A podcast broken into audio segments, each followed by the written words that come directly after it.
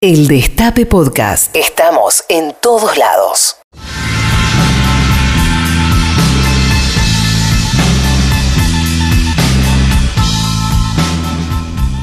Esta semana, la semana que viene y seguramente un montón de semanas más, la palabra deuda va a estar, ha estado y va a estar en, no solo en el aire, sino en las conversaciones, en los títulos, en las revistas, en los posteos de Twitter eh, va a estar en la negociación en Washington y va a estar este, en la mesa de todos los días.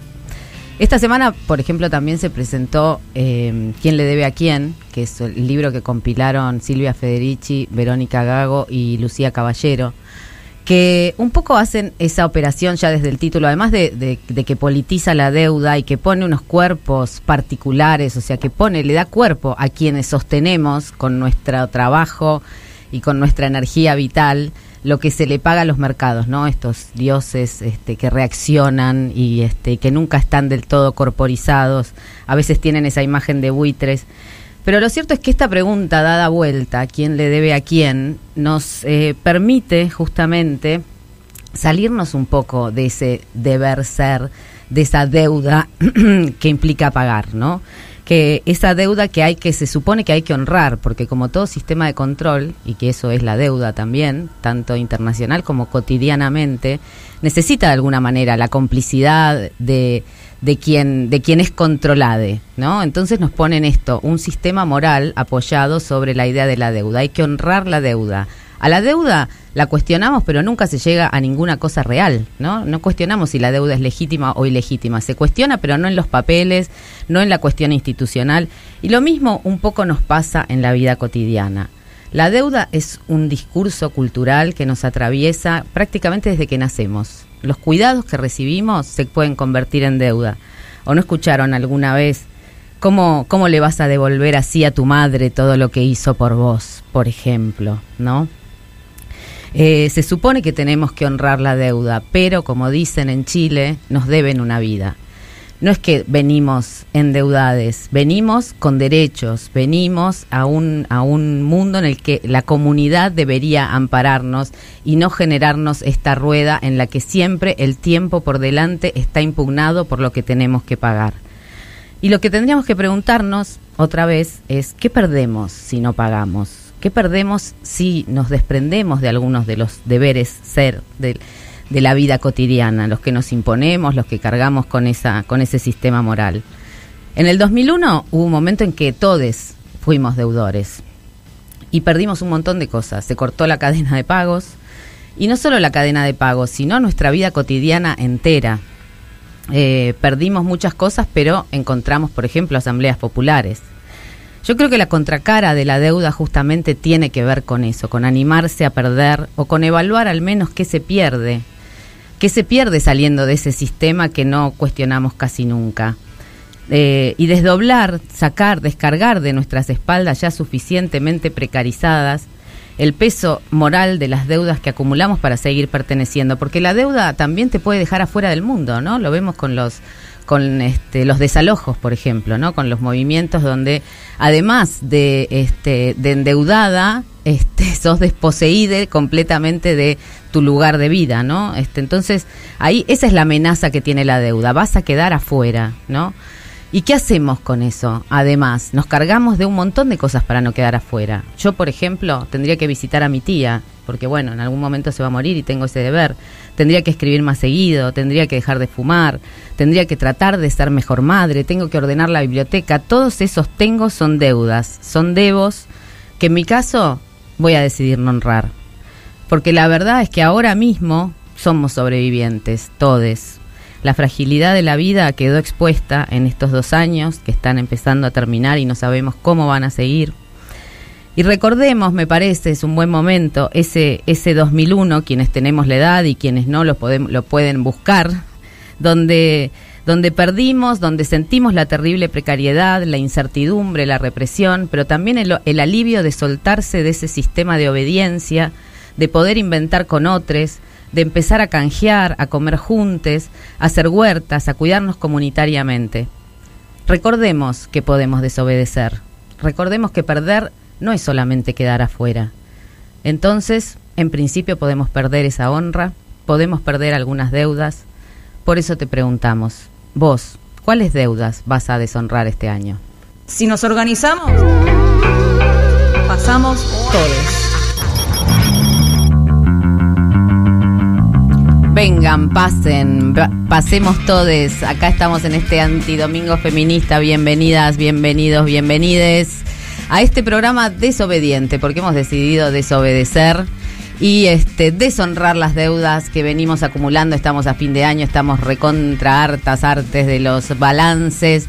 ¿Y qué nos vamos a sacar de encima, compañeras? Sí, pueden escribirnos antes que nada, invitemos a, a les oyentes. ¿Qué deuda no vas a honrar este año? Pueden hacerlo por Twitter, arroba las 12 guion bajo página 12, en Instagram, arroba las 12 página 12, en Twitter con el hashtag pasamos todes, por favor, o al 11 25 80 93 60 audios cortos. Muy bien. Este, bueno, y acá estamos para desobedecer, ¿verdad? ¿Qué desobedecieron este este fin de semana, por ejemplo? Este fin de semana, mm, no sé, no me acuerdo. a, La todo- verdad, a- bueno, a es- todos los planes que tenía el- este domingo eh, y que yo planeaba que llueva este domingo, con lo cual mi plan era no salir de mi casa y ver llover. e hice eso a pesar de que no llovió. Viste sol. Perdón, que- llovió a la madrugada, ¿eh? Sí, ojo. hay gente que estuvo despierta a la madrugada, Sí, bien. sí, Llovió a la madrugada. Sí, Sí, yo gracias, también lo vi, lo vi, lo Bien. vimos todas. ¿Qué desobedeciste vos, Marta, este fin de semana o esta Bueno, semana? yo pensé que tenía que venir con un poco más de cerebro y traje un, un cuarto. ¿Un cuarto trajiste? traje un cuarto. Creo que con eso va a alcanzar y si no, acá me ayudarán las compañeras. Me gusta eso de desobedecer porque hay algo que, que, que nos cuesta a veces porque tendemos a, a, bueno, como acto reflejo. Yo, por ejemplo, tengo una demanda con, continua de los vecinos de mi PH que me piden todo el tiempo que limpie la terraza para que no se inunde el techo. Entonces, eh, yo lo que hago es decir que lo voy a hacer, pero también cuando yo pueda, porque las dudas una las paga cuando puede a veces. Eso, eso es un buen aprendizaje, te digo. No es que porque nos exigen pagarlas, aunque no podamos. Ese, ese Total. es- eso es lo malo. No hay, no hay espera. Y vos te preguntarás por qué yo no puedo barrer el- la, la terraza, que es lo que me lo impide. La vagancia, Ah, que es otra cosa que a veces las deudas no, no es porque no podés, es porque también elegís no pagar. Bueno, pero la vagancia tiene una connotación como negativa. Tiene mala prensa. Tiene mala prensa, sí, sí, no sé. Este, de todas maneras, me, me gusta pensar que la vagancia es un estado necesario. Bueno, ¿no? La filosofía sin vagancia no hubiera existido, ¿verdad? Total, total. Y el domingo es un muy buen día para vagar. eh, por eso venimos a trabajar acá, a este estudio del Destape, y eh, aceleramos la vagancia del domingo de la gente que está en su casa ahora escuchando. Perfecto. Claro, es una idea. Sí, a nosotras no nos queda nada de vagancia de domingo, ¿eh? Porque No, estamos no nos dando queda todo nada, acá. Lo estamos dando todo, lo estamos dando todo. A mí Pero me- estamos desobedeciendo. Venir a trabajar el día que no se ¿Para qué trabaja. estamos trabajando? Justo el domingo. ¿Para qué estamos trabajando? Para pagar deudas, ¿no es cierto? Ahí está, muy bien. Blanqueemos las deudas que sí tenemos que pagar. Por supuesto. Caro, Eh. ¿qué deuda no vas a honrar este año? Este año es 2021. Y sí, Soy porque muy es el que se técnica. te está terminando. Eh, no voy a honrar la deuda de las expensas. No, mentira, es muchísimo. Me encantaría no honrar esa deuda de las expensas. Creo que la deuda que no voy a honrar este año es porque si la deuda se genera, ¿puedo tengo un ratito para desarrollar una idea Claro. o quieren que les diga Bueno, rápidamente sí, la sí, deuda que no voy a pagar? Mientras eh, Fresa me toca el micrófono. Fresa es nuestra operadora, la señora Florencia Sí, Fresa. profesional que cada vez de que. Cada vez que hablo me hace señas desesperadas de acomodate el micrófono y yo la miro con... ¿Qué micrófono? Sí, este gigante esto que tenemos acá. Que si la deuda, eh, hoy la deuda la asociamos mucho al dinero y es que yo te doy esto que tiene esta forma y este peso y vos me tenés que devolver exactamente lo mismo. o si puede ser un poquito más No, con no, intereses. Si puede ser no. La- el sistema de deuda es que siempre devolves más. Claro. El sistema de deuda financiera. Sí. O el sistema de deuda desde, yo creo desde que sí. antes que existe Imagina- el dinero. Imagínate cuando vos este, no le devolvés, a- no te comportás como tu madre espera. ¿Cuánto te dura esa deuda? Uf, toda la no vida. se lo devolvés nunca. No, No, hay está manera de devolvérselo, ¿entendés? Mi vieja está Entonces, esperando todavía. Siempre devol Bueno, Esa es la deuda que no le voy a pagar este año tampoco. Yo lo quería hacer con un poco de preámbulo, contárselo, porque ella escucha la radio, pero ahora se está enterando así en seco. Bueno, es así el feminismo, mamá, ¿eh? Vos seguís esperando que tengo La 45. culpa la tiene el feminismo siempre. Sí, es verdad que eso eso pasa, lo de que se incorporan la deuda, lo que hace siempre es crecer, o sea, nunca va para abajo, nunca te van a decir, por ejemplo, a mí con el tema de la, de la terraza, nunca me van a decir, eh, te la limpiamos nosotros. Y te damos un voucher por tres limpiezas más que vamos a hacer. Eso nunca va a pasar. A ver, eh, están mandando audios a ver la gente qué dice. Hola, soy Lu y la deuda que jamás voy a honrar es la de limpiar el canasto de mimbre donde guardo mis condimentos y harinas de dietética, que siempre algo se cae y queda en el tejido del material. Eh, Al- alguien que gracias tiene- por hacerme sincerarme. Besos para allá. Es muy Sí, difícil hola. limpiar Mi nombre eso. Es Paula y este año no voy a honrar mi deuda con la academia dejando un montón de artículos sin terminar. Bien, para aplauso, aplauso. prontas vacaciones ¿Quién quiere un estudio más? merecidas conmigo misma. Perfecto. Hola, mi nombre es Fede em, y la deuda principal que intento no honrar Intento. es con mis padres y es con su deseo de que siga con su empresa. Hola, soy Ceci. La deuda que no voy a afrontar este año es la de arreglar eh, y poner mejor mi bici por cuestiones económicas. No, hacelo, eh, Ceci. Pero bueno, espero saltarla el año que viene por mí. Ay, Así amor. que eso, eso es Vaquita mi para deuda. Ceci. Hola, mi nombre es B, soy de Almagro y la deuda que no voy a honrar como hace unos pocos años es pasar las fiestas con mi familia no elegida. Upa. Esa es alta. Bien, esa está muy bien. Bueno, acá tenemos no entonces algunas, algunas desobediencias. Eh, les queremos decir que eh, quien eh, nos deje el mensaje más original, el más este, desobediente sobre todo, eh, hay Están dos- participando por un concurso, gran concurso este, porque se pueden ganar dos libros. Uno es Todo sobre tu vulva de Tati Español y Sola de Dolores Echevera. Así que recuerden, audios al 11 25 80 93 60 o al Instagram las 12 página 12 o en Twitter con el hashtag pasamos todes arroba las 12 guion bajo página 12. Ahora que nombraron a Echevere, eh, ¿lo contrario a la deuda es la herencia? Mm. Eh, es No. una gran pregunta esa. Sí, a veces heredan las deudas, te quiero decir. se Yo acabo deudas. de pagar una deuda de 30 mil pesos que era de mi papá del año 2014. Para sacar el registro tuve que pagar 30 mil pesos. Es verdad, se heredan, en este, en este país se heredan las deudas. Sí. Es la cosa linda que tiene Argentina, dulce de leche y las viromes y que heredan Y la las herencia, que aparte se pueden heredar no sé cuánto. Medio país podés heredar Ah, también, ¿eh? sí. Eso, eso Ah, también, también. hay que tenerlo en cuenta. Preguntar a los echeveres si no. Claro. ¿Eh? Que no le quieren dar una, un pedacito a Dolores Pobres. para que haga una huerta comunitaria, loco. ¿Qué onda? Media pila. Estaba bien esa huerta, pues la hacían abajo de, lo, de los eucaliptos, imagínate, los loros ponían la semilla, acaban en picada.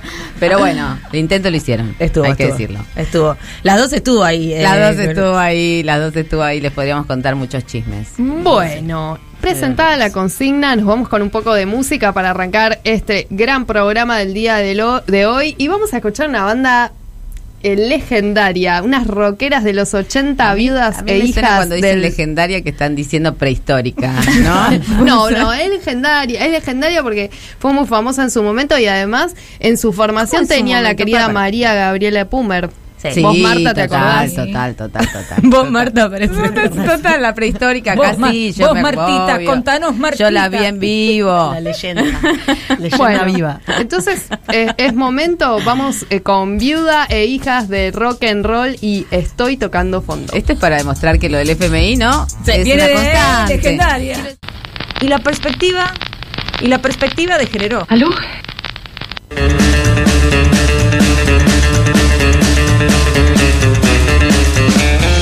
Bueno, y para no seguir hablando en el aire, un poquito podemos ir bajando a tierra algunas de las de las de las cosas que dijimos en torno a la deuda.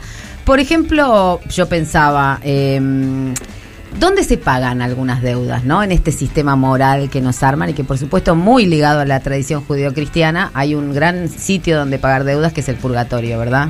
Tremendo. ¿No? Es el lugar que justamente está fuera de todo sistema. Es el purgatorio, ni el cielo ni el infierno, ¿no? Y que te que vas a tu casa y, Y te, te haces tres, tres padres nuestros, cinco Ave María. Eso antes de morirte, pero cuando te morís como siempre, venís con el pecado original, ya va- vas debiendo, ¿entendés? Unos días en el purgatorio vas a pasar. Pero hay una cosita, es terrible porque heredamos algunas cosas y otras no, como por ejemplo el jubileo, ¿no? Porque esa tradición que también judeocristiana, ¿sabes? Los jubileos que, bueno, de repente cada tanto Se borrón y perdona. cuenta nueva, arrancamos de vuelta. Eso lo perdimos.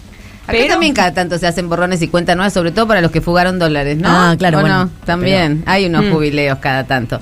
Y el otro lugar donde se pagan deudas ya más pesaditas es la cárcel, ¿no? Pero que, vi- que cómo, cómo nos gusta echar ahí en la cárcel todo lo que no funciona, todo lo que, ¿no? Lo que lo que hace ruido a esta construcción un poquito más Que blanquita. muchas de las personas que están ahí son deudas del Estado.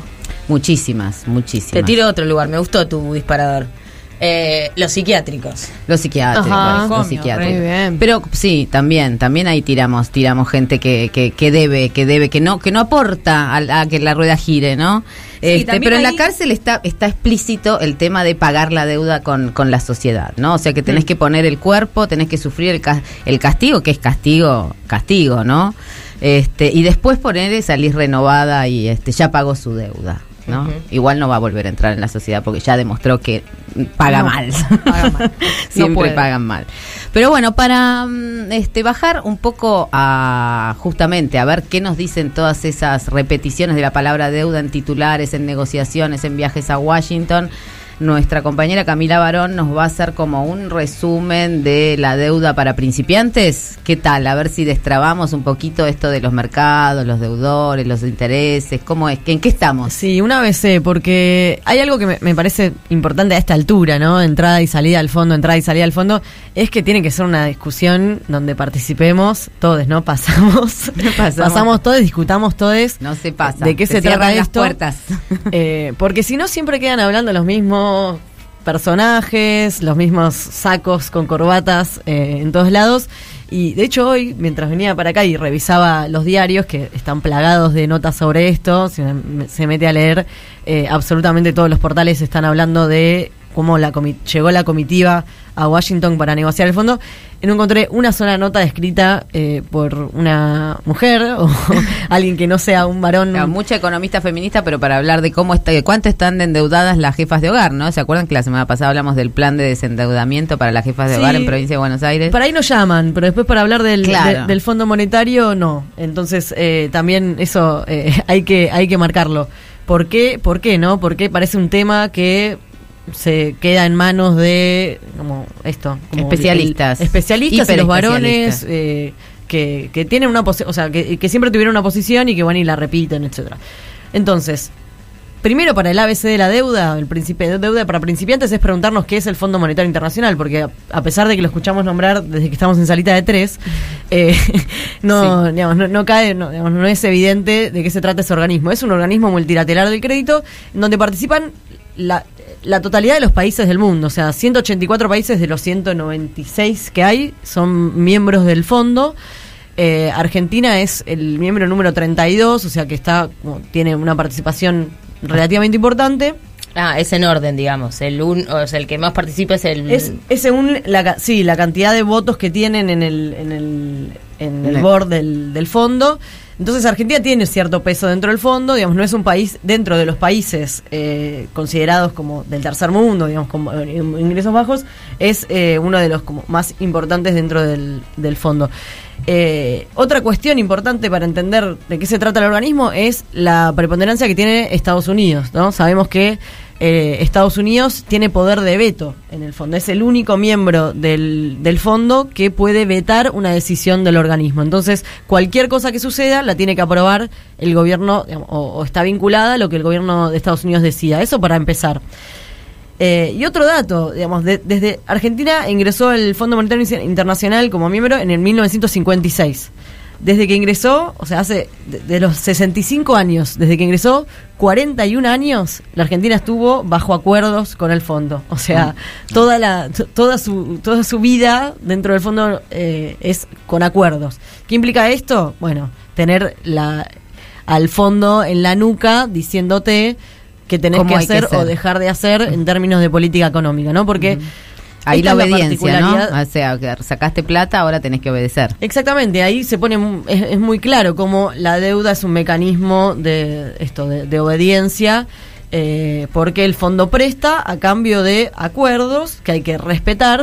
Y que implican políticas determinadas y que implican ajustes dentro de los hogares, no es, eh, no es una cosa intangible. Exactamente, porque ahí es donde vemos, bueno, que la, la economía, esa cosa abstracta que parece ser la economía, en realidad tiene consecuencias en las vidas cotidianas y cuando uno habla de ajuste, lo que habla es de ajuste. Claro, por eh, ejemplo, que te suban las tarifas, por ejemplo, que aumente el tra- que se quiten los subsidios al transporte. Sí, ¿no? o lo que fueron las privatizaciones en los noventas. Entonces, el- el- el fondo viene acumulando a lo largo de su historia distintos tipos de recetas. Entonces, ahora, el último, el último, ¿qué pasa con el último préstamo este de Argentina eh, al, que nos lleva el gobierno de Mauricio Macri? Bueno, eh, del 2016, del 2006 al 2016, Argentina tuvo 10 años libre de Fondo Monetario. Eh, cuando, bueno, Macri en- asume en el 2016, lo que hace es, o sea, para entender cómo fue que llegamos, ¿no? Qué ¿Qué gran momento fue igual, ¿no? Voy a hacer un paréntesis. Qué gran momento fue cuando de- terminamos de pagarle. Sí, cuando Ah, se anunció. sí. El momento dijimos, no tenemos más deuda con el fondo, era como un milagro. ¿no? Sí, sí, eh, eh, en el año 2005, y eso, después, o sea, durante 10 años seguidos no, no deber nada, viene Macri en el 2016, hace una apertura de la cuenta capital y financiera. ¿Qué significa una apertura de la cuenta Eso, capital y ¿qué financiera? significa una apertura de la cuenta ¿Qué capital y quiere decir? financiera? Desregulación de entrada y salida de dólares. O sea, libre, o sea, libre entrada y salida de dólares, nadie te regula, nadie te dice, digamos, cómo tenés que eh, liquidar las exportaciones, por ejemplo. Oh. Eso, algo pagar. Los exportadores podían eh, directamente digamos, hacer sus transacciones en el exterior sin que pasaran por Argentina esos dólares. O, sea, es como de financiar eh, directamente al país, ¿o no? Sí, o sea, es una sangría de, de- de dólares, lo cual implica que vos no tenés reservas. Claro. Y ahí es donde entra esta cosa, este triángulo extraño que vamos a ver si logramos. Si me dicen que si no se entiende, lo, lo vamos de vuelta. Yo estoy entendiendo perfecto. Sí. Perfecto. El tipo de cambio, ¿no? Cuando el, si el dólar está caro o barato, bueno, eh, teníamos un dólar en ese momento. Eh, bastante barato y digamos, empiezan a, irse los dólares, a irse los dólares. Ese Me acuerdo de- que pasamos de 18 pesos a 45. Claro, en abril, un momento. eso fue Mm. en En- abril de creo que 2018. do- 2018. Entonces, en ahí, digamos, con esa mega devaluación, ¿qué pasa? Obviamente, eh, ese, eso es una, una reducción automática de los salarios, ¿no? Cuando Total. sabemos que subes el Suben dólar. los precios. Lo que, lo que tenemos es una pérdida de poder adquisitivo, o sea, eso nunca puede salir bien para el conjunto de la población. Entonces, digamos, la única forma de retener esa sangría, ¿qué pasaba? Esos dólares eran, habían, habían ingresado muchos dólares entre 2010 2016 y 2018 por especulación. Así como entraron, se van en 2018 y ahí es donde Mauricio Macri, eh, desesperado, dice, necesito eh, que alguien me preste. ¿Quién más me puede prestar? El Chapulín Colorado no apareció. Aparece el Fondo Monetario Internacional como este prestamista de un- en última instancia, le llamamos, ¿no? Perdón, último. ¿ahí hay alguien más que pueda prestar? O sea, los estados le pueden pedir No, a quién. porque todo estaba cortada la cadena de pagos con Argentina, digamos, ¿no? O sea, no lo- sé si la claro. cadena de pagos, pero no, la cadena de pagos no, los presta, o sea, como el, el- el, la financiamiento del crédito, digamos. Claro, el crédito externo empieza a decir, "Mm, acá, este, este país yo no sé cuánto. Porque cuán- no le gusta, al, a la cre- al que te da el crédito no le gusta que pagues. Era No le gusta el, populismo, digamos todo. la No le gusta el populismo. no le gusta el populismo, no le Y gusta a la negra, no nos gusta la encanta gorda, el no le gusta la populismo. lesbiana. Total. Claro, Le ahí- gusta que tengas traje, corbata y que seas honrado y que pagues las deudas. ¿Eh? No sé. Y la, claro, ahí ya, o sea, Argentina eso, no tenía posibilidad de pedirle a nadie más. Es como, bueno, ya está, vos te, te- te estás delirando esto, parece que todo viene medio raro, acabas de tener una evaluación, o sea, se te están yendo las reservas, o sea, venís mal, yo no te presto. ¿Quién te presta? El Fondo Monetario. Y ahí viene este préstamo que es una locura, lo extraordinario, o sea, es el préstamo más grande de la historia del Fondo Monetario. Nunca el fondo le prestó tanta plata A nadie. A nadie. A nadie. Wow. Una apuesta fuerte por la continuidad de Mauricio Macri en, en Argentina y una apuesta fuerte también de, en ese momento de, como de los Estados Unidos de tener como eh, bien Una garra. agarradita, re- bien agarradito al patio de atrás, al patio trasero. Eh, entonces, ese préstamo de 2018 eh, es el que ahora tenemos que, que- que negociar. Tenemos, digo, como si estuviese yo en la comitiva ya en Washington. ¿no? Ojalá estuvieras ahí. Cami, Tendrán ojalá. que negociar quienes están allá. Eh, bueno, y lo que lo que sí sabemos es que el fondo cometió un montón de irregularidades, son las que las que estuvimos discutiendo también la semana pasada. Bueno, esto de eh, digamos que usar esos dólares para la fuga de, de divisas, ¿no? Para dejar que se vayan estos capitales especulativos. Entonces que eso supuestamente está, el, el- el acuerdo y el estatuto del fondo no lo permite, digamos, vos no puedes usar esos dólares para, para, esa, eh, para esa tarea. Entonces, ahí hay un tema, digamos, de, de- de que se puede hacer pagarle al fondo esa deuda con respecto a nosotros de no haber hecho cumplir su, Su propio, propio. estatuto. Pero bueno, eso vaya y pase, digamos, no está muy en discusión, lamentablemente. ¿Qué pasa ahora? ¿Qué pasa en esta, o sea, en esta, en esta, en este momento de diciembre caliente de 2021, donde llega esta comitiva a renegociar ese acuerdo? Bueno, eh, hay como varios elementos, ¿no? O sea, podemos pensar que o sea, se habla de una posibilidad de un acuerdo muy, muy leonino, digamos que, que, que sea, que tenga todos los elementos clásicos de un acuerdo con el fondo, o lo, o sea, o lo, o- lo que fueron los acuerdos en los años 90. claro, que algunos eran, como por para- ejemplo, eso, que, que en los 90 ¿qué hacía el fondo? Te pedía privatizar, Claro. eh, digamos, eh, aumentar tarifas, Sí, ampliar el extractivismo, porque también, también el- esto la cuestión entra. laboral. Claro, las, tres las, las famosas tres reformas, ¿no? Reforma revis- eh, Previsional. previsional, laboral y, eh, y tributaria. Bueno, esto- eso sería como una- un acuerdo muy agresivo. Hay otra posibilidad que es, eh, bueno, tratar de... eh, Extender los plazos. Sí, extender los plazos, no solo extender los plazos, sino también tener la premisa de que Argentina pueda crecer antes de, de pagar. Eh, y eso implica también eh, negociar, por ejemplo, los, La revisión de cuentas. Claro, el fondo te, te audita qué es lo que haces mientras... No le pagas. haces, claro, mientras te dan tiempo de dos o tres años de gracia para hasta que pagues. Bueno, ahí eh, siempre se mira el déficit fiscal. ¿Qué es el déficit? La diferencia entre lo que ingresa y pagás eh, en las cuentas públicas. O sea, cuánto eh, tenés de, de esa, esa Yo lo tengo diferencia muy mal. entre ingresos casa. y gastos. En, en casa lo tengo muy mal. El déficit, sí. Entonces, ¿qué se Bueno. puede hacer? Achicás lo que te, te- puedes agrandar lo que ingresas o puedes achicar lo que pagás, ¿no? No. Eh. Ahí.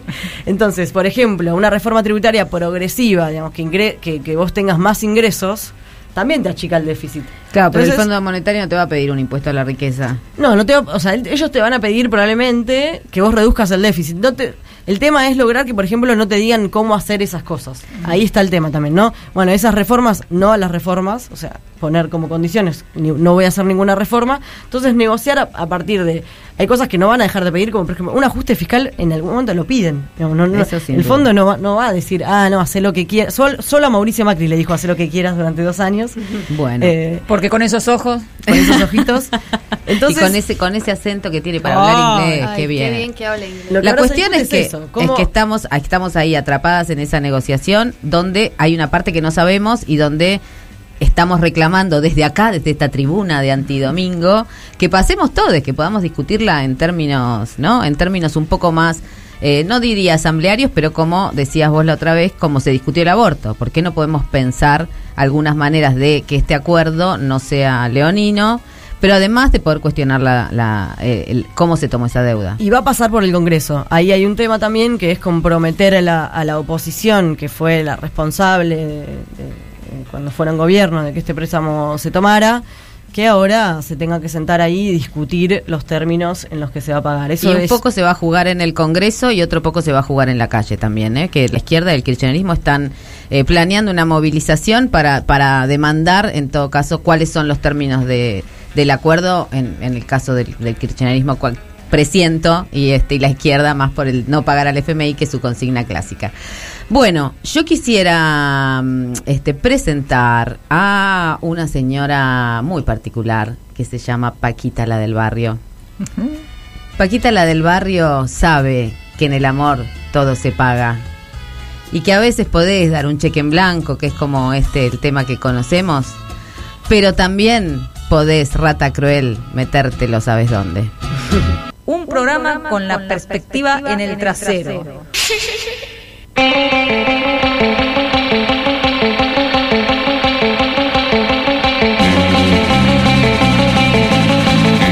Y volvemos a Pasamos Todes y pasó nuestro columnista eh, en el cine, en la cultura, en la cultura LGBTIQ+.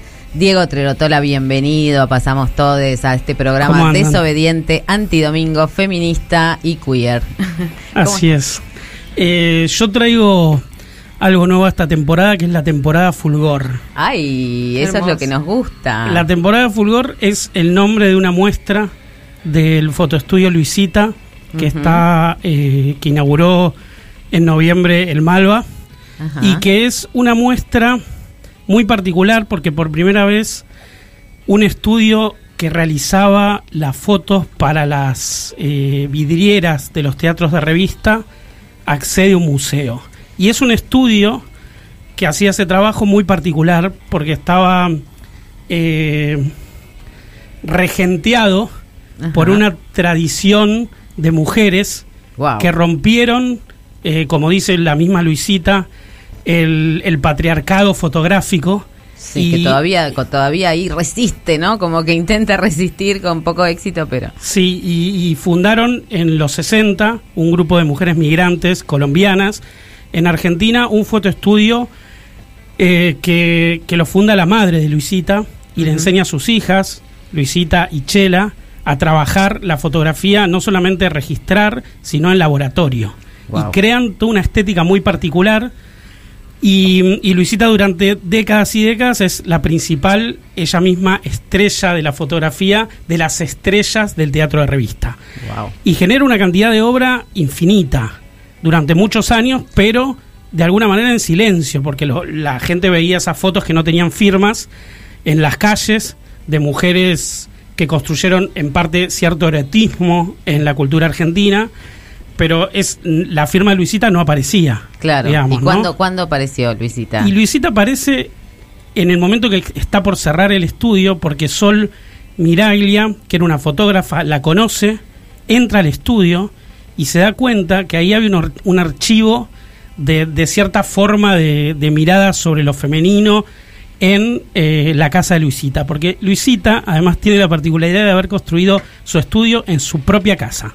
¿Puedo, puedo decir una, Sí. una cosita sobre los fotoestudios? Porque Sí. por ahí hay quien no, no, no sabe este, qué, qué es un fotoestudio. Pero en la época de la fotografía analógica, y bueno, varios años, un unas cuantas décadas atrás, eh, era muy tradicional esto, ir a sacarse las fotos a un estudio, ¿no? Las fotos familiares, por ejemplo. Sí, mucha, sí. mucha gente recordará esas fotos familiares donde salen todos los chicos juntos, ¿no? Les hijes de una familia y después salen las caritas como flotando en algún lado. Eso se hacía en los fotoestudios, como que se registraba la vida cotidiana y también en este caso, bueno, se... Claro, se, se- se especializó en un tipo de fotografía artística de el mundo del espectáculo, digamos. Total. Además, era un estudio accesible porque ella tenía su casa en la calle Corrientes, entonces Salían del teatro. las vedettes iban producidas del teatro a eh, su estudio, ¿no? Y, mm, y lo que encontró Sol, decía, es todo una- un archivo de millones de fotos, literalmente millones de fotos Wow. negativos, y eh, realizó un documental. Y, y en realidad se propuso visibilizar la obra de Luisita, reivindicarla a ella como una, como una mirada muy particular. Como una productora de imágenes también un poco más queer de lo erótico, ¿no? Tal cual, tal cual, ahí vamos, ¿no? Entonces empieza a hurgar en su archivo, empieza a trabajar en un documental durante años. Eh, primero hace una muestra en el Teatro San Martín de alguna de las fotos y en ese momento, gracias a las 12, eh, eh, encuentra una complicidad y Luisita sale en tapa de las 12. ¿No? Y, y- y empieza a visibilizarse. Haciendo, periodismo feminista desde 1998, que es nuestro, nuestro lema. De, de- de hecho, en el documental que finalmente lo estrena recién en 2018, que trabajó durante años, Luisita ve la tapa de las 12 y se emociona. Oh. porque por primera vez estaba reconocida de una manera que le, gusta hasta la foto de tapa y, y que está ella, ¿no? Por fin la fotógrafa fotografiada, ¿no? Esa Claro. reivindicación que tiene que tiene ella que produjo fotos de, de tapas de mujeres durante décadas y décadas y por fin ella llegó Ella a la era tapa. la tapa. Bien, hicimos justicia, ¿eh? Me Así es, ot- otra vez más. y, y la misma Sol eh, le pedí que me presente la muestra, así que tenemos un audio de Ah, ella dale, que nos va a presentar temporada Fulgor. Temporada Fulgor es una exhibición de fotografía en el Malva y también un libro que saldrá este diciembre. En un recorte temporal del 1964 al 1980, el auge de teatro revista, nos podemos acercar a una parte del archivo de Fotoestudio Luisita, un estudio ubicado en la avenida Corrientes de Uruguay, donde se hicieron más de 12.000 sesiones fotográficas durante el 1958 y el 2009 que el estudio cerró. Así que eh, eh, una de las cosas más interesantes de la muestra, en principio que esa, ese estudio doméstico, esa domesticidad desde la que trabajaba Luisita, está inscripta también en la muestra. No solamente hay fotos de Moria Kazán de Nelly Lobato, de las hermanas Pons, eh, sino que también está el perro de Luisita y encima el- la perra, perdón, la perra Diana, la perra salchicha Diana, es es, se convierte en estrella y de hecho usa como los atributos que usa Moria Kazan, usa apliques y glam. Y, y me parece que es interesante eso de, de- de que esa domesticidad donde ella producía ese laboratorio que ella creó para, para generar su propia mirada, que de alguna manera es como el cuarto propio que Virginia Woolf Claro. eh, pensaba, digamos, que necesitaba la mujer para emanciparse. Eso que creó Luisita y su hermana Chela. eh, está inscrito en la, en la- en la muestra con esa eh, suerte de domesticidad que se vuelve pública, se vuelve erótica y se, y se vuelve muy política, digamos. Claro. Y muy política porque la muestra hace un recorte que es del- de los de mediados de los 60 hasta los 80 y en las dictaduras eh, Luisita generaba como un laboratorio de, de desobediencia sexual también, no solamente por un, un cierto erotismo que muchas veces desafiaba la censura de la época, sino incorporando también mujeres trans y retratando mujeres trans de manera pionera. Wow. Está, por ejemplo, Evelyn y Vanessa Shaw. La foto de Evelyn es de 1975, cuando la AAA desmantelaba la- el- el- todos los movimientos Total. revolucionarios. Ella construía en ese búnker, digamos, una, una, una forma de resistencia. La, la foto de Vanessa Shaw que, que, que está es de 1976. Wow. Nada menos. Mirá. O sea, es una forma pionera de transfeminismo, digamos, esas imágenes. Porque cuando es- es- esos cuerpos estaban prohibidos, la mirada de Luisita los magnificaba. Las fotos son increíbles y tienen como un nivel de, de glam eh, trans que es muy genial. Y esas fotos hacen un link con otra muestra que hay en el Malva que se llama Las Metamorfosis. Y es una muestra de otra fotógrafa, pero es una fotógrafa brasilera llamada Madalena Schwartz, que también en un estudio casero que creó en San Pablo, se empezó a relacionar con sus vecinas trans del barrio de San Pablo donde vivía, de toda una comunidad eh, marginal trans, y empezó a fotografiarla en su casa. Era una fotógrafa que eh, húngara que había vivido en Argentina y que en los 60, justo cuando eh, Fotoestudio Luisita empieza a trabajar acá en Buenos Aires, ella se muda a San Pablo. En San Pablo, de cas- casi de casualidad, empieza a, foto- a- convertirse en fotógrafa y se convierte en una de las fotógrafas más importantes de Brasil. Y, eh, y, y empieza a, de, de manera como, como un segundo trabajo, una investigación propia a retratar la comunidad trans. Y, y esas fotos fueron como muy laterales en su obra. Y las rescataron eh, Gonzalo Aguilar y Samuel Titán Jr. en una curaduría de esas fotos, específicamente dentro de la obra de ella. ¿Para, para el Malva? No, la, primero la hicieron en Brasil en- de entre febrero y septiembre esa muestra. Mm. Y es muy interesante porque había, por ejemplo, fotografías de, eh, de chicas trans anónimas, que no, te- no estaban identificado el nombre. Y eh, gracias a la muestra ahora no son anónimas, porque otras, Claro. otras compañeras trans... Repusieron los nombres. Claro, repusieron los nombres. Entonces se, se sigue escribiendo esta historia de los márgenes a través de la muestra. Excelente. Esa Hasta- muestra vino a Argentina, pero hay una cosa muy interesante que está en el origen de la muestra, que no es solamente esta mirada muy particular y muy genial de Madalena Schwartz, sino que la muestra reconstruye todo un contexto latinoamericano de, represión, de representaciones trans que resistieron a la dictadura, porque tam- todavía no lo dije, pero el recorte temporal es dentro de los 70, dentro de la dictadura brasilera, como Madalena Schwartz construía ese, imagi- ese, ese, ese imaginario literal, porque eran imágenes que, que, que no, que la cultura no necesariamente podía imaginar dentro de la dictadura eh, brasilera. Y lo que hacen eh, Gonzalo y Samuel en la muestra es pensar eso en el contexto latinoamericano y eh, buscan, por ejemplo, archivos trans de, toda Latinoamérica, fotógrafas y fotógrafos que registraron la, la comunidad trans y también la autorrepresentación de la comunidad trans. Por ejemplo, está el archivo de la archivo memoria trans. trans, eh, hay, hay un archivo también boliviano de, de trans que, es- que, que trabajan sobre la autorrepresentación, pero también hay fotógrafos eh, transformistas, eh, eh, trans que trabajaron en el mundo del espectáculo en diferentes países, en Venezuela, en Colombia, en Perú, imágenes que por primera vez se ven acá en Argentina y que ponen en contexto la mirada más profesional, porque era una fotógrafa profesional, de Madalena Schwartz. Me parece que es, es- ese juego que hay entre las dos muestras, entre el- la muestra de Fotoestudio Luisita y la muestra de las metamorfosis en el Malva ahora es gen- muy genial porque son muestras un poco en espejo, ¿Y se complementan y dialogan hasta marzo. Hasta Van a marzo. estar todo el verano, recién inaugurado. Planazo, planazo de verano, tenemos dos muestras en el Malva, mm, hay que hay que pagar entrada, así que lo mejor es verlas las dos el mismo día. Y, y- y también recomiendo que vayan a ver, porque queda solamente una semana, la muestra Inventar a la Intemperie. Ah, que queda una está semana, yo no la había en- nombrado porque pensé que ya no... Que no, No, no, queda la última semana. Es, es hasta el 12, la pueden visitar. Y ahí también hay, hay fotos del Fotoestudio Luisita. Total. Y ahí también hay fotos de- del archivo de la memoria trans. Y también hay muchas fotos de la resistencia trans durante la dictadura acá en el país.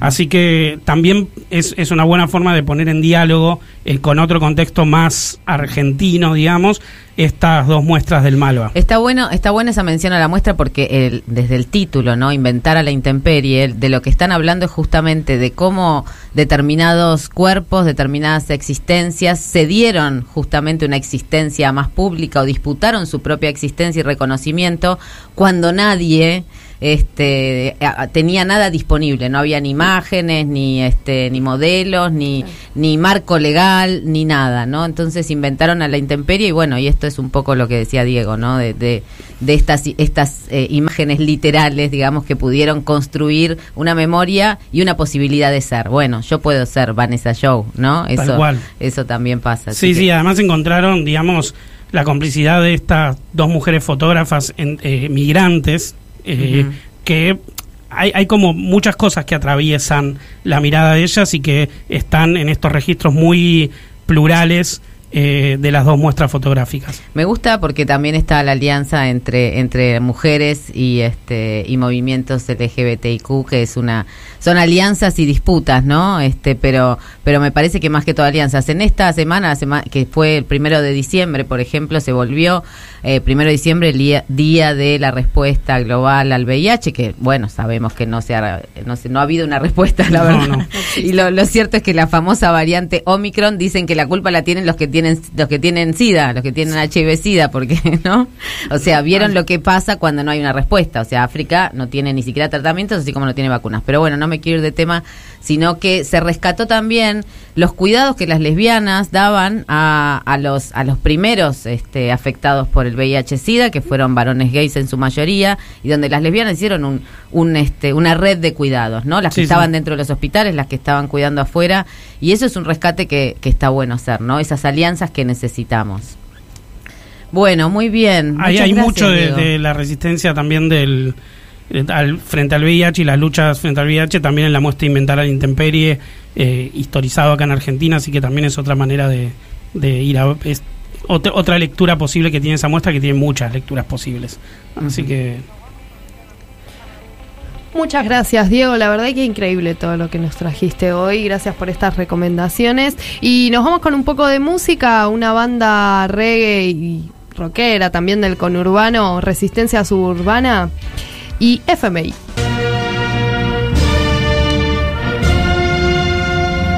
Para, para, para, para, para, para. Fue re raro.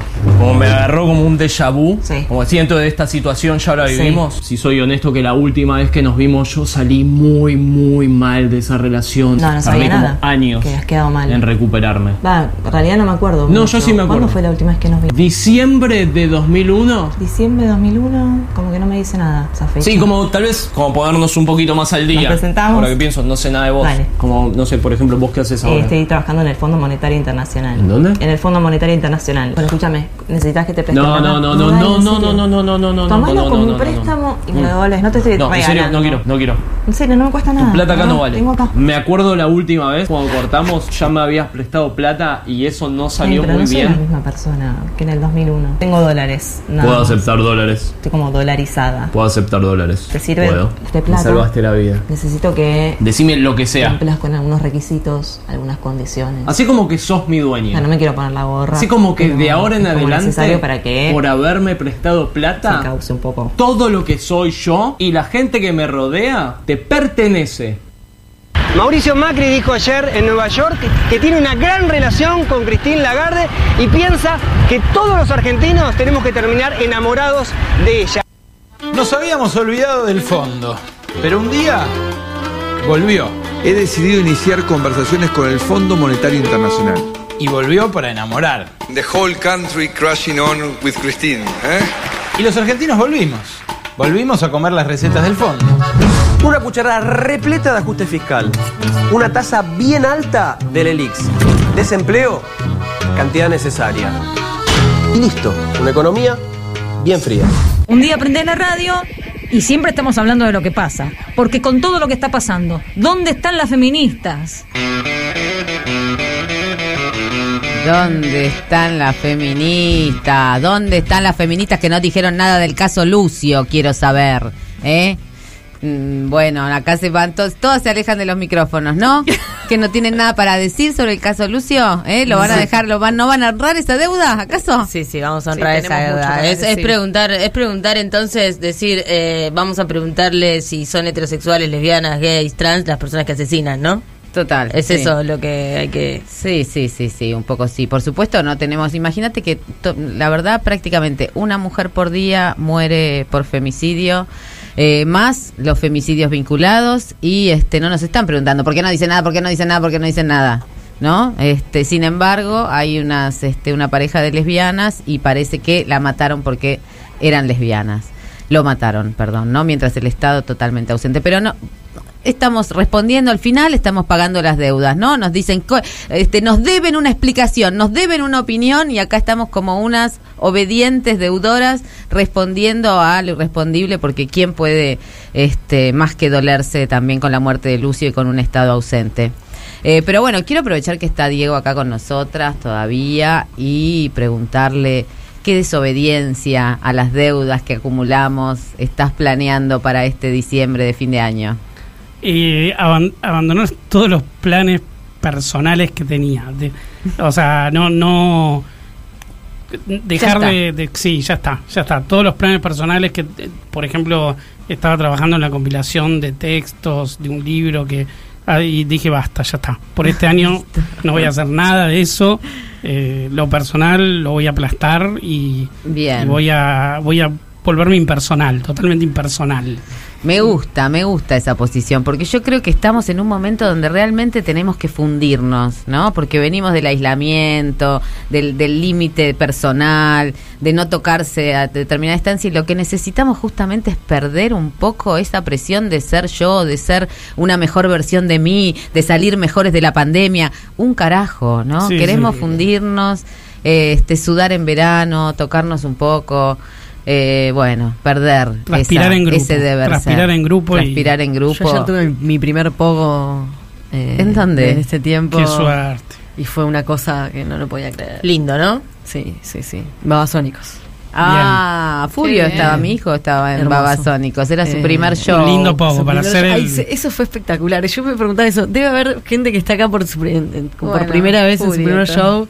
Eh, y otras que estábamos ahí contando años y años de esos shows. eh, y hermoso. Son Un los nuevos debut post pandemia. Total, Sí, sí, sí. total. No, es que creo que estaba- nadie podía creer la situación. O sea, era La como una cosa.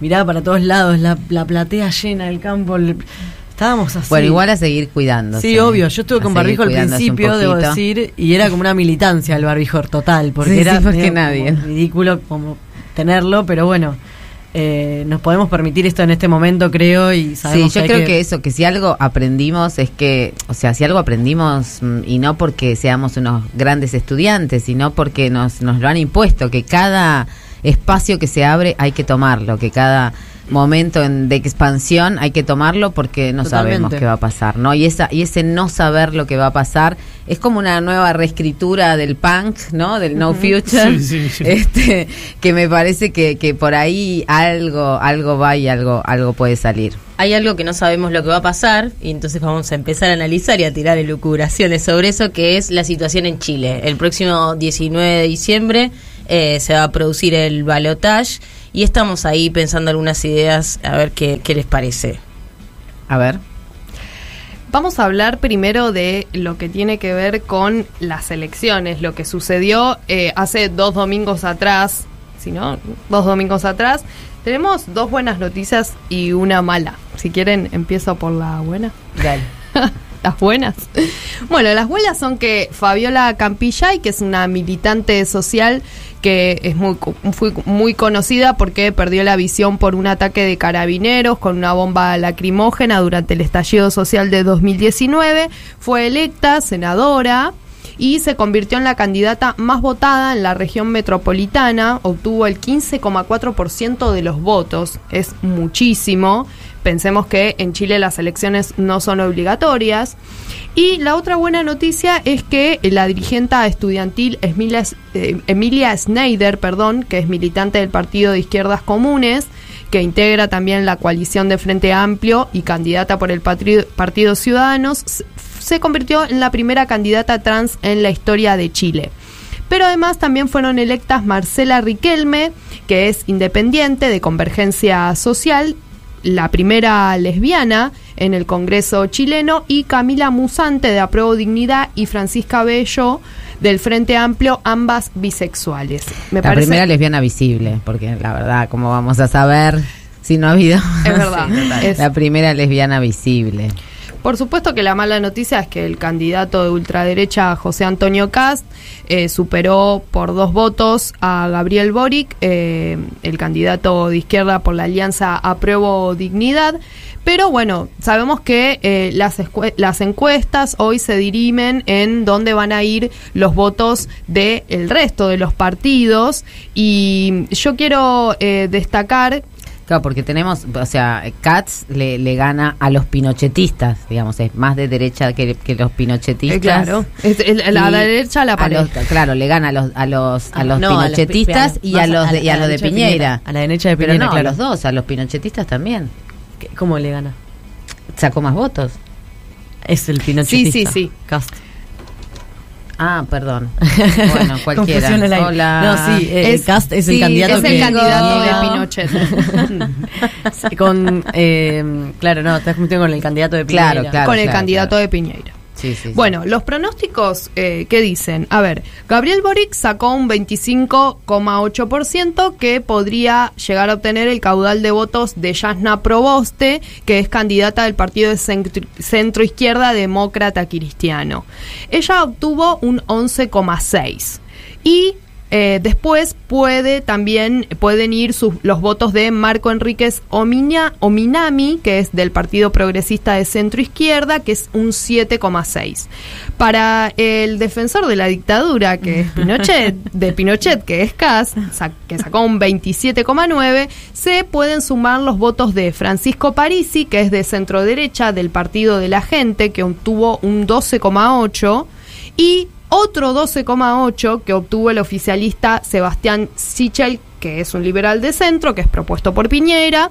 Es eh, un poco incierto a dónde van a ir estos votos, los votos del candidato de Piñera, que eh, puede ser que no vayan todos a la ultraderecha. Sí, tuvo declaraciones esta semana como bastante en apoyo a Cast, pero un poco tibio, digamos, ¿Viste? pero el que está- sí apoyó a Katz sin ningún eh, ningún prurito fue Macri. No sé si no sé si notaron él sin ningún prurito, ¿no? Dijo sí, yo acá apoyo a Katz. Bueno, no nos sorprende, teniendo- fiel a su estilo. Ni siquiera Piñeira lo Eh, apoya, pero Macri. El, el voto femenino en Chile, eh, hay, hay un tema ahí porque parece que mayoritariamente hay un apoyo a Boric cuando eh, las, la- las mujeres han sido como un factor muy importante en la derecha chilena. Ah, mira. Eh, y, y bueno, ahora, digamos, como hay, hay, es, es tan, tan eh, machista y tan patriarcal, o sea, que, que incluso no sé si hasta no, no, no, está, no, no cuestionó el voto femenino, Cast, en algún momento. Sí, sí, bueno, de Eh, hecho hay un montón de, digamos, de cuestiones que se han logrado en este tiempo, que la propuesta de Katz es sacarlo, digamos, como la, la cuestión el del aborto por tres causales que está vigente hoy en Chile, era una cosa que quería derogar, Sí, digamos, sí, como sí, que esa es eh, su cartera de propuestas. Sí, el matrimonio es el mal de la sociedad. El divorcio, perdón, es el mal de la sociedad. El y matrimonio entre también, otras pero cosas. matrimonio El matrimonio El. Ministerio de Mujeres también No, y, un, y un dato para que vean los candidatos, eh, de, de quienes hablamos cuando hablamos de los candidatos de derecha de Chile.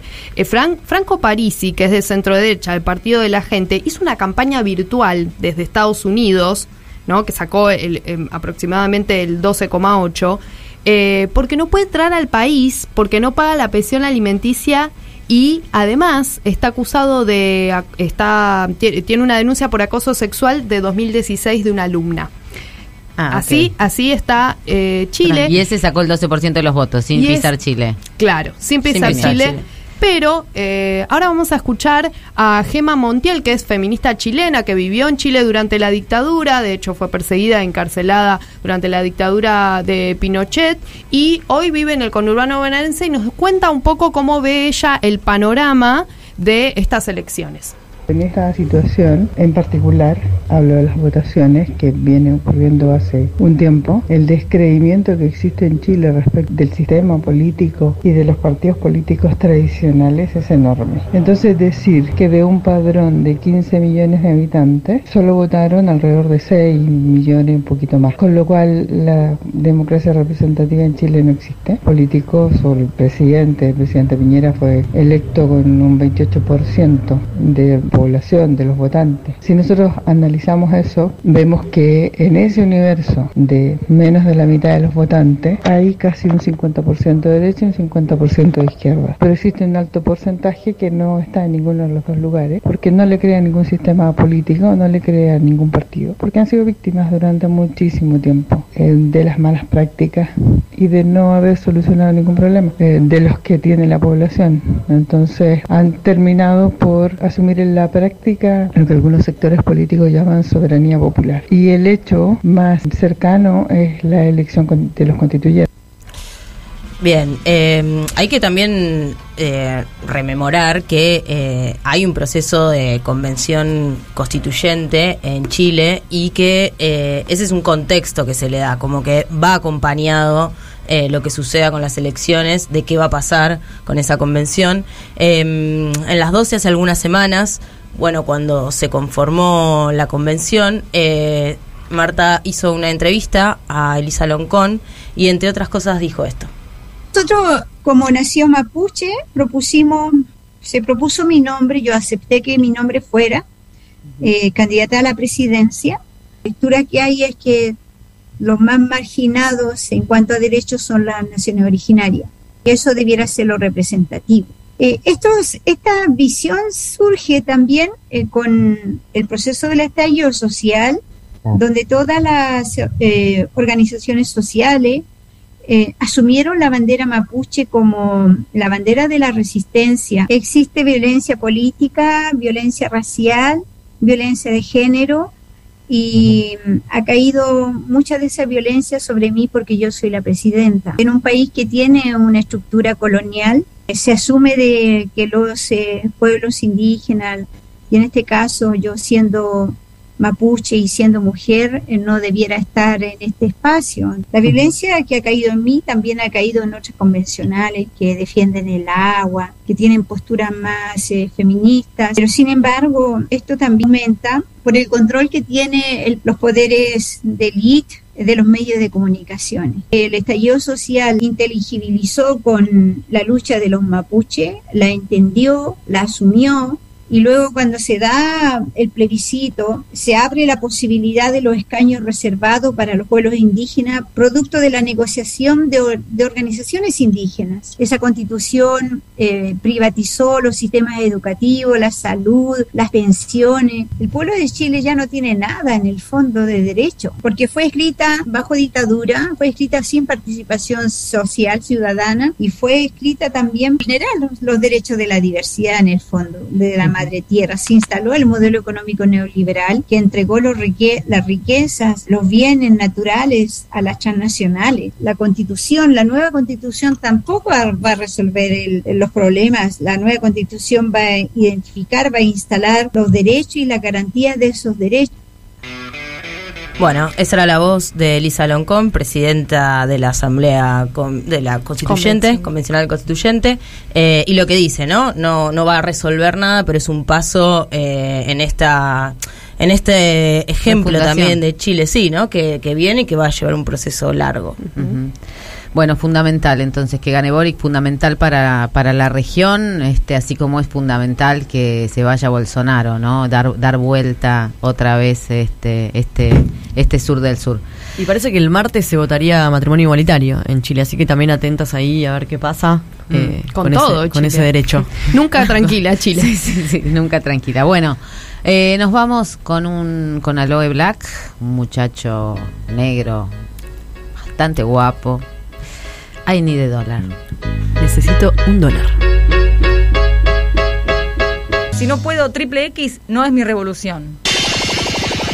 No entiendo si triple X es para llenar o ya está llenado. Y es triple X tipo algo porno.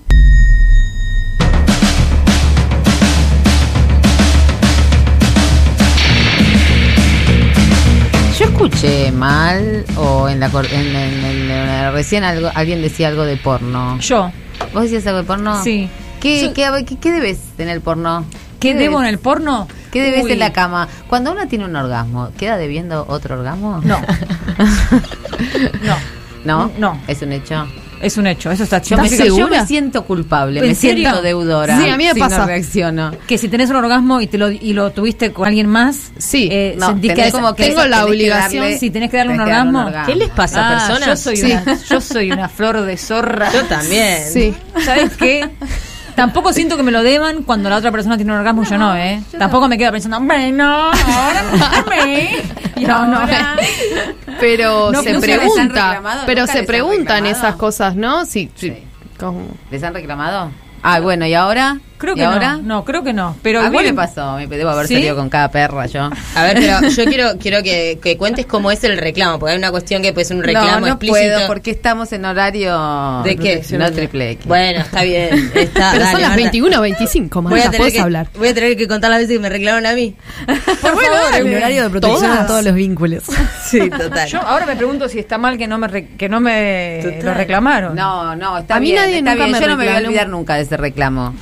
Fue fue duro, fue Dale, duro. contalo, ya está. No, pues sí, eso. ¿Y ahora que me vas a dejar así?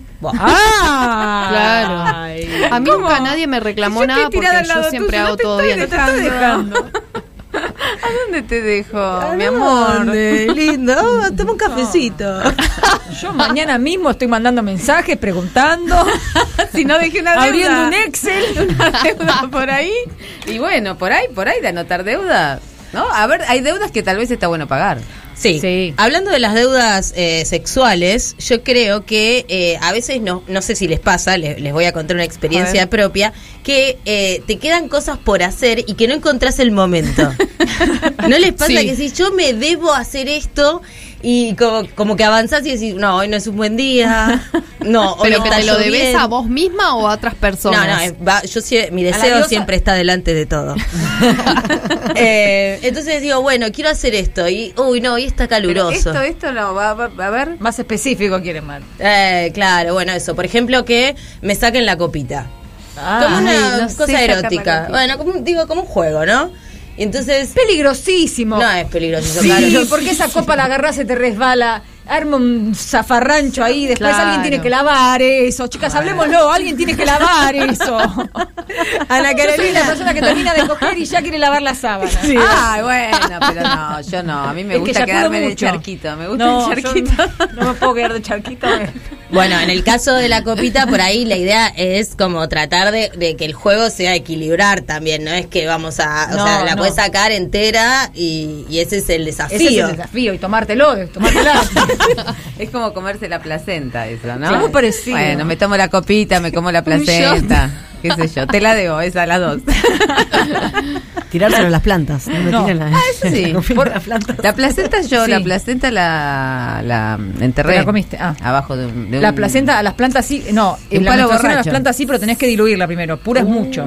Ah, sí. Y cuando, por favor, contanos cuando saldes la deuda de que te saquen la copita como parte de un juego Sí. eróptico. No es que me saque la copita yo, eso ya lo hago No, todos los meses. alguien más. Alguien más que, que, que tampoco es que la gente se copa cuando le decís eso, porque la Pero- cuestión sanguinaria. ¿Lo hiciste alguna vez de, pro- de proponerle a alguien que vos le sacabas la gotita? La, go- la, La gotita. la copita.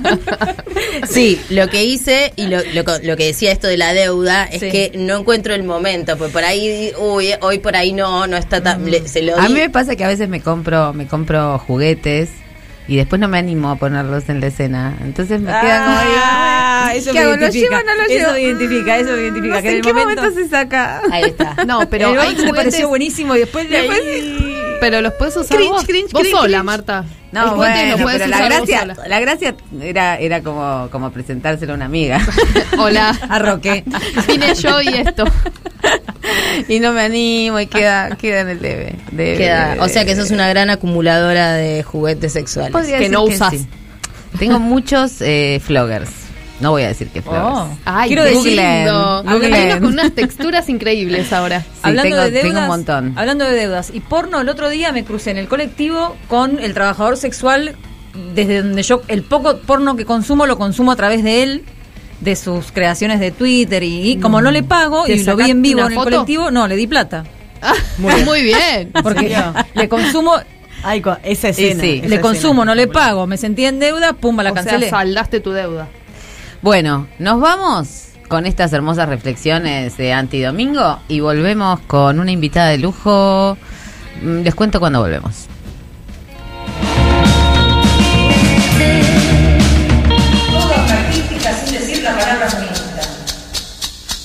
Haciendo periodismo feminista desde 1998.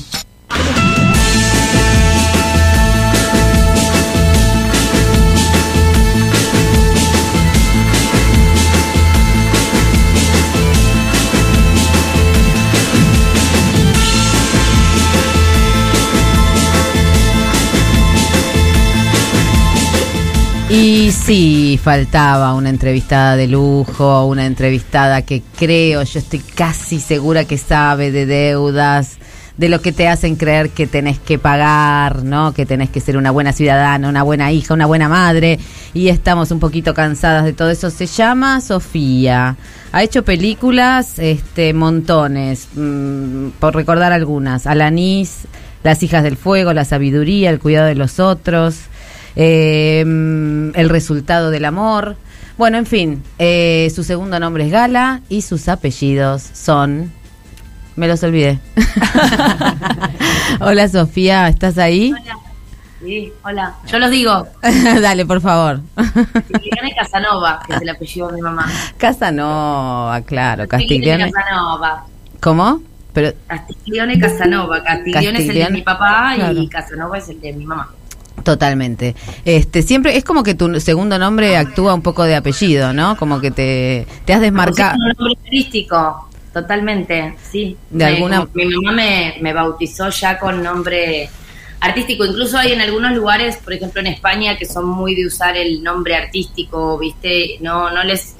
eh, la- el primer premio que me gané no había manera de explicarles que mi apellido no era Gala y era Castiglione. me pusieron el premio con Sofía Gala y yo, bueno, Ay, te la debo, te la debo. entonces. ya fue. Es muy buen nombre artístico. Es muy bueno. Te pone muy arriba. Sofía Gala Es te que- pone muy arriba. Viste, es un nombre como compuesto, pero no usualmente compuesto. Es como puede ser Ana María o Juan Pablo o algo así, pero bueno, lo, lo inventó Moria, el compuesto. Hermoso, hermoso. ¿Y qué tal ser hija de Moria? ¿Se acumulan deudas o se acumulan haberes? ¿Qué tal ser hija de Moria? Qué pregunta. Eh, mirá, qué sé yo, para mí, si se acumulan deudas o se acumulan deudas. Te yo digo porque que- estuvimos, no, recién estábamos hablando que, este, viste que este, vivimos en un sistema de deudas, ¿no? Y entonces desde que nacemos parece que venimos con una deuda pegada al poto porque nos cambiaron los pañales, porque nos dieron de comer y entonces después tenés que devolverle a tu mamá todo lo que hizo por vos, ¿no? Eso, a los 18 años te vas a laburar y ganarte la vida en este mundo patético que nadie pidió venir, viste, sí, todo el tiempo es una y otra vez eh, estar pagando después tu derecho como mujer, tu derecho de piso al laburo, tu derecho de tu manera de cómo tenés que ser madre, cómo tenés que ser eh, hija, amiga, persona, cómo tenés que amar. Creo que también es una manera muy fuerte que, que tiene también eh, este sistema de, Sí. de mantenernos siempre corriendo, ¿no? Y- Total. Y, y nunca nos podemos instalar y, y poder disfrutar. Total. ¿no? Creo que, que es el sí, creo que, que, que el, que la que el, el yeite de, del control es justamente que perdamos la capacidad de disfrute. Totalmente, totalmente. Que tener no siempre el... ¿Cómo? Que no nos pertenezca. Total, porque el futuro mismo está como expropiado por todo lo que tenemos que pagar, ¿no? De pagarle a, a- a los hijos por lo que por lo que nos divertimos, de pagarle a la madre por lo que nos dio y etcétera. Escúchame, Bueno, Sofi. y, de, y de pagar y de pagar todo, de pagar las deudas, de pagar para comer, o sea, de pagar eh, todo, irte a algún lado, todo es el colegio de tus hijos, el futuro de tus hijos, viste, todo es deudas. Bueno, ¿y cuál, y cuál, te, cuál, cuál te sacarías de encima? ¿Qué deuda decís? Esta no la pago, esta la dejo en el debe. ¿Qué deuda? Me cuesta no pagar, bueno, eh, me, decís, me cuesta, este, si me decís deudas económicas, me cuesta no pagar porque no me gusta deberle nada a nadie. Mm. Y si me decís el otro tipo de deudas, yo trato de no sentir las deudas que se me, Bravo. Vamos. se me exigen, ¿no? Trato de, Bien ese no hacerme saqueo. cargo de lo que esperan los demás de mí y de lo que los demás quieren que haga y de los demás que como quieren que sea que sea yo los demás. No, trato de no hacerme cargo en lo absoluto y de última si tengo que pagar alguna deuda me la pagaría a mí misma con algo que, que realmente me haya faltado hacer o, o, o que me gustaría haber hecho o, o que me gustaría ser distinto, pero trato de nunca sentirme endeudada con nadie, me parece muy peligroso. Sí, yo apoyo ese peligro y ese tratar de salirse de ese lugar. Eh, acá Eugen Murillo, te quería mm, preguntar, hablando de deudas y de madres deudoras, tuviste un personaje bastante interesante y muy deudor eh, en la serie de Apache, una madre eh, que, bueno, ¿no? Con- condenable muy fácilmente. Eh, y ahí creo que hay como una construcción, ¿no? Como de, de pensar la maternidad eh, desde un lado eh, fuera del mandato. ¿Cómo lo viviste vos a eso? Mira, yo tuve la oportunidad, en este caso, siempre igual me, eh, soy una actriz que me cuesta mucho interpretar a, a gente que, que- que existe. En este caso, bueno, traté de, eh, la conocí a la mamá de, de Tevez y traté, más allá de, de cómo era ella y de su experiencia personal y de su vida personal, ya que estábamos haciendo una ficción y qué sé yo, tratar de sacarla de, de adentro mío. Pero a mí lo que me pasó y creo que que bueno, que pasa cuando tenés que interpretar por ahí personajes que están un poco más alejados de cómo vos te manejás o de cómo vos te sentís con respecto a determinadas cosas, inmediatamente la empatía fue una cosa fundamental porque esta es una mujer que está, estaba enferma, ¿no? que no tuvo las mismas oportunidades que por ejemplo tuve yo. Y es una mujer donde también la vida le, le- le pega muy duro porque en el caso de ella, el único hijo que, que- del que no se había hecho cargo era de, de Carlos y de todo lo demás sí, y ese es el hijo que de alguna manera triunfa y logra salir y después le logra comprar una casa a ella para que vuelva a salir. Entonces, justamente con todos estos mandatos y con todas estas ideas de cómo tienen que ser las madres y la posibilidad de juzgarlas, yo, para mí... eh, ay, Sí, sí, perdón, perdón, perdón. Para mí era un personaje muy, muy interesante desde ese lugar, ¿viste? Desde el lugar de, bueno, primero de, vivir en un lugar donde las oportunidades y, y, las cosas que uno tiene, las, las armas que uno tiene para, para jugar y para trabajar no son las mismas. Y después, bueno, también a través del dolor, ¿viste? También de ver cómo, cómo este chico atraviesa otra vida, otra familia, logra salir de ese lugar sin el apoyo de ser madre también y, y, y ser una madre distinta o no convencional porque porque no está acostumbrado no está acostumbrada a la sociedad entonces se Sí, nos igual juzga- viste que con la familia y con las madres también parece que lo convencional sería ser una buena madre en términos convencionales, digamos, y en Sí. realidad lo En realidad es convencional es fallar todo el tiempo, ¿no? Lo que más Eso- pasa es fallar todo el tiempo. Totalmente, sí, totalmente, totalmente, totalmente. Yo creo que es muy relativo, porque aparte es casi como que hay una obligación de la mujer de, de, de- de que una vez que es madre, de, querer a sus hijos, de sentir de una manera, de que le pasen las cosas de determinada forma, o sea, nos condiciona desde el momento cero. Entonces por ahí a partir también de ahí surgen tantas equivocaciones, ¿no? A partir de cómo deberíamos ser y en realidad es cómo la vida va surgiendo. Porque la verdad, no sé, ¿viste? tener un hijo es Es una- algo, del orden de la locura también, ¿no? Algo del orden de la enajenación. ¿Les puedo hacer una pregunta a quienes son madres sobre las deudas? ¿Ustedes sienten, porque debe haber algún placer en sentir que, te- que nos deben, ¿no? En, en dar cosas para que mm, después les pasa como madres que sienten que sus hijos les deben la vida como tanto Yedille en los lugares No, comunes. no, no. Yo, yo primero tengo un concepto un poco existencialista de, de la vida y yo me siento en deuda con mis hijos por haberlos traído al mundo, al revés. Ajá. O sea, Bien. hay algo que me pasa con ellos que... mm, Nada, que siento que bueno, que yo Mira lo que te hice, mira lo que te hice. los traje a este mundo y de alguna manera me siento un poco responsable, más allá de que ellos vayan a crecer y ser personas individuales, me siento un poco responsable por traerlos a un mundo donde, bueno, nada, tenés que trabajar para comer, tenés que sobrevivir, tenés que te- hacer un montón de cosas que son obligaciones y que realmente no son fáciles. Lo que sí a veces puedo sentir es que es son eh, muy este, desagradecidos los hijos. No pagan nunca nada, ¿te fijaste? ¿Te fijaste que no pagan nunca nada? Van, comen, hacen, traen, nunca, No, nunca dicen pongo pero- una plata para esto. Nunca No, te dicen pero gracias, mami.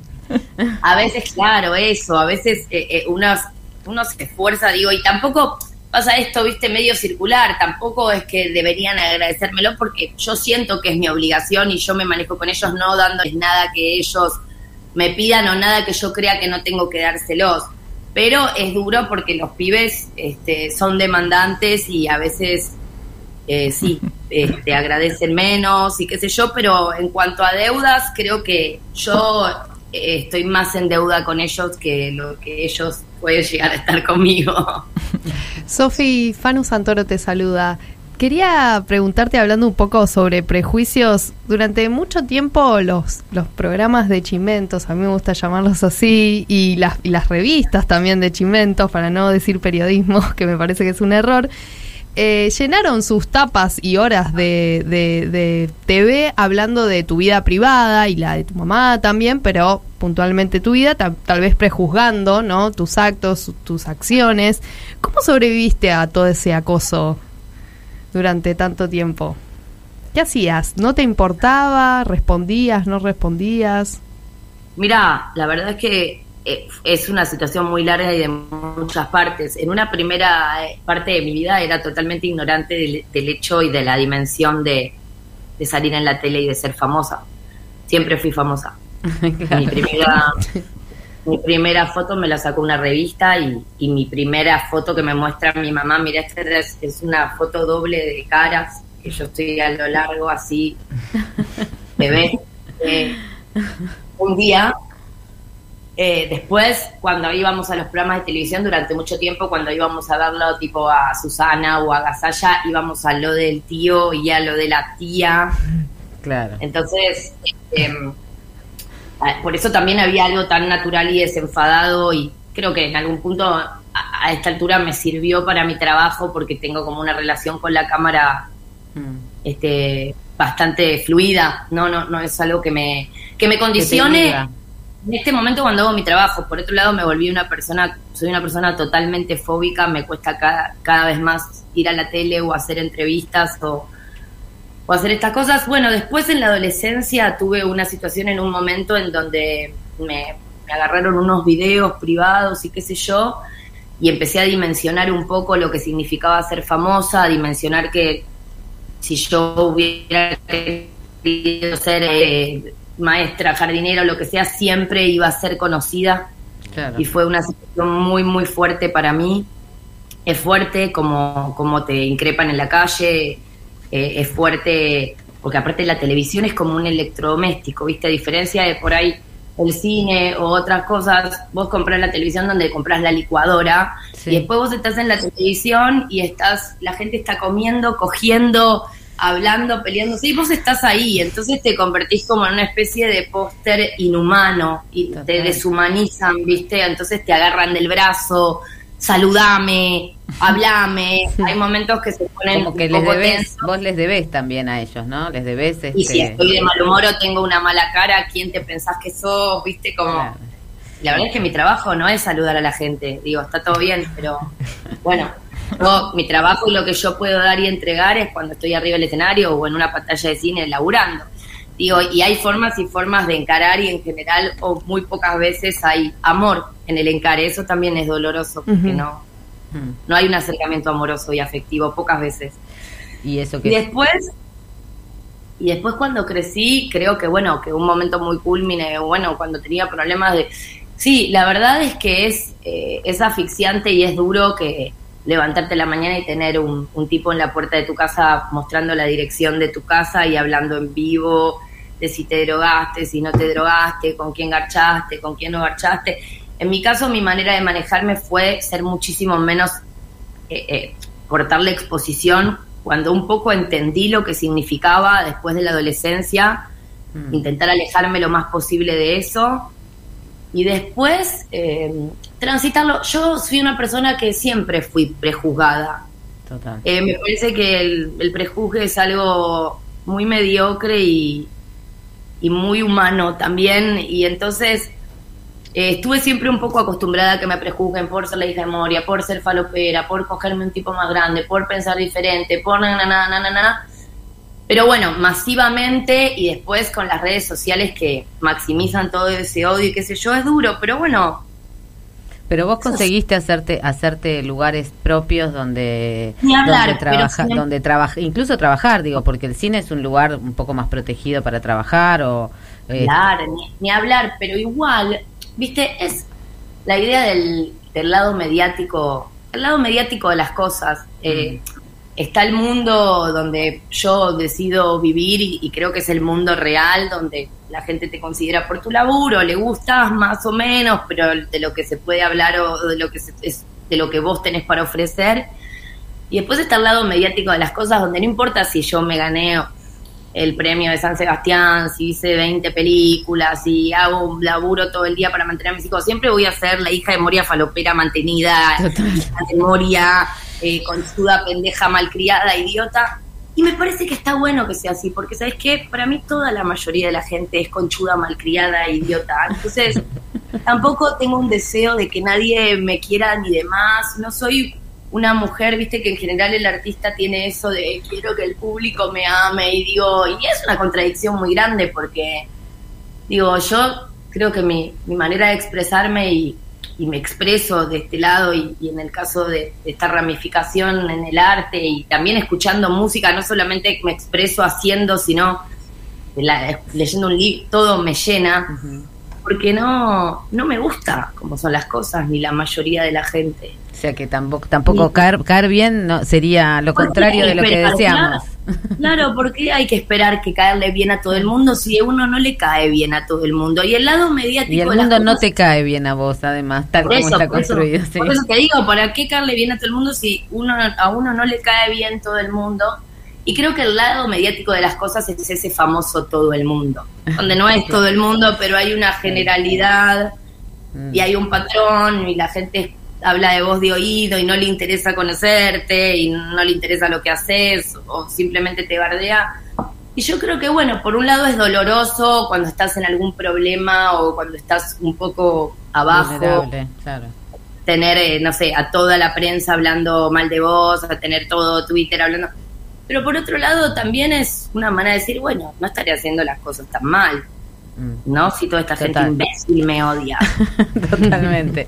Para algo somos las aguafiestas en general, ¿no? parece, Este, re- imagínate. reivindicamos el lugar de las feministas aguafiestas que justamente hacen, dicen todo lo que lo que el mundo no quiere. Me Estoy- encanta. Sofía Gala dice, ¿sabes qué? Toda la gente porro. Toda la gente. Obvio. Hace rato. Porro, Te porro, banco, porro, banco. bueno, Sofía, ¿estás filmando con, con César González? Estamos con César González en un proyecto personal que tenemos los dos, muy experimental, no solo con César González, sino con nuestra tribu. Ah, ¿no? bien. ¿Cómo de es amigos eso? que creo que... Bueno, mira, todo empezó en la cuarentena, donde no el, la- el- un poco las cosas se tuvieron que achicar, que para mí fue fantástico, fue un filtro grandioso para, para terminar de, darle bola a gente que, digo, para centrarme en la intensidad de los vínculos con la gente que realmente quiero, empezamos a reunirnos a medida que se iba poniendo, nunca más de 8 o 9 personas, pues no somos más de 8 o 9 personas, y bueno, y empezaron, empezamos a juntarnos en mi casa y empezaron a pasar cosas, ¿no? Primero hacíamos reuniones en donde nos montábamos como puertas, hacíamos, empezamos a hacer perfos, empezamos a leer cosas, a hacer música, todo para nosotros mismos, primero porque no podíamos salir y hacerlo para los demás. Entonces se nos ocurrió a César empezar a filmarlo y a partir de ahí empezó a crecer una idea que ya acapara un montón de otras cosas y empezamos a guionar algunas cositas, pero, Pero es una es- especie de, de fanzine documental, collage sobre nosotros mismos. Una especie de happening.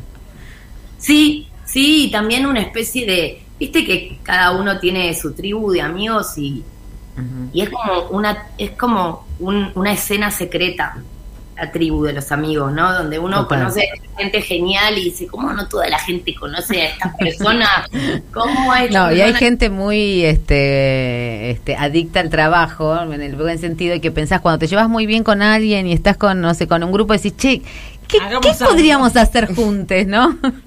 y así nos tenés acá trabajando el domingo, por ejemplo, Sí, a nosotras. Claro, bueno, pero esas cosas, esos proyectos creo que son los más lindos. Y esto salió muy naturalmente, este, de tanto de César como, como de mí. La verdad es, estamos muy contentos, es- la estamos filmando toda en celular con el presupuesto mínimo, Epa. haciendo algo realmente independiente que ya eso no existe. Total, Porque la total. independiente ya necesitas guita arriba, viste que desapareció ese concepto. de Bueno, nos quedamos con esta, con esta historia que por supuesto nos genera una curiosidad enorme, así que ahora nos debes eh, hacerla, terminarla. Todo el crudo. No, claro, te- cuando esté ya se los voy a mostrar, obviamente. no, no, bueno. ¿Tienen fecha? Así, No, viste, acá las no. personas ansiosas queremos tiempos. Todavía no, Bueno, todavía querida, un placer hablar contigo. Eh, te agradecemos mucho esta comunicación de domingo a la noche y este quedás ya en Pasamos Todos. Pasó Sofía Gala y pasamos todos. Te agradecemos un montón, un beso gigante y adiós a las deudas que es domingo a la noche y lo último que queremos es esa gotita que no te deja despertarte, que no te deja dormir tiqui tiqui cayéndote entre la frente lo que debes. No, no. Desobedecemos. Un beso enorme, Sofía. Besos enormes para todos. Mua, mua. Chau, Chao. chau. Y ahora vamos a escuchar Casu Chapeadora. La disidencia está acá, en el piso.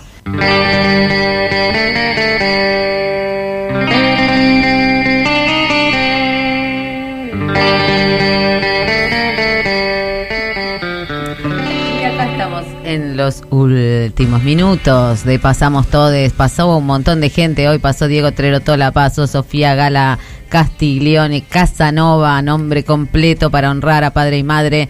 Este, Diego de dejó que- dicho que la película de Luisita se puede ver en Cinear. Ah, Perdón, lo digo perfecto. porque Muchas gracias. increíble. Sí, Gracias sí, por sí. el datazo. Estudio ahí. Luisita en Cinear. Así es. Gratis. Plan para cuando termine este programa. Tal cual. Tenemos dos audios. Ah, sí. Respondiendo a la pregunta, ¿qué deuda Porque no vas a honrar este año? No se olviden que tenemos este premios, ¿no? El libro Todo sobre mi vulva de Tati Español y el libro Sola de De la señora Dolores Echeveré. Ya se viene el concurso. Hola, mi nombre es Ceci y este año prometí tomar menos birra. Y bueno, acá estoy abriéndome la segunda lata del día. Hola, soy Agus y este año prometí eh, tener una eh, hermosa cantidad de plantines de marihuana germinados y creciendo eh, para septiembre. Y bueno, eh, estamos en diciembre y la gata se comió 5 de 7 plantines. ¡Oh! Pero Pero toda gente productiva acá, ¿no es cierto? ¿No? Las promesas. ¿Pero qué hizo pagarla? Claro. Quiso pagarla la deuda, hizo todo por pagarla. Claro, claro, total. No, total. y me estoy dando cuenta de que eh, ya hubo alguien que habló de plantitas en otra ¿Viste? consigna, como Sí. que Te estás dando cuenta que Sofía Gala tiene razón y toda la gente porro. toda la gente porro. Siempre Sí, para sí. el mismo lado. Porro, porro es como la palabra garchar, ¿no? Que hay que decirla. Garchar, garchar, garchar. ¿se Para que te llegue. Claro, Sí, para sí, que sí. te llegue. Naturalicemos Habría que la- preguntarle a Victoria Tolosa Paz si le llegó garche, ¿se acuerdan? Con todo lo que No, se y- acuerdan, dice. como- Si le llegó porro también. Le vamos a preguntar.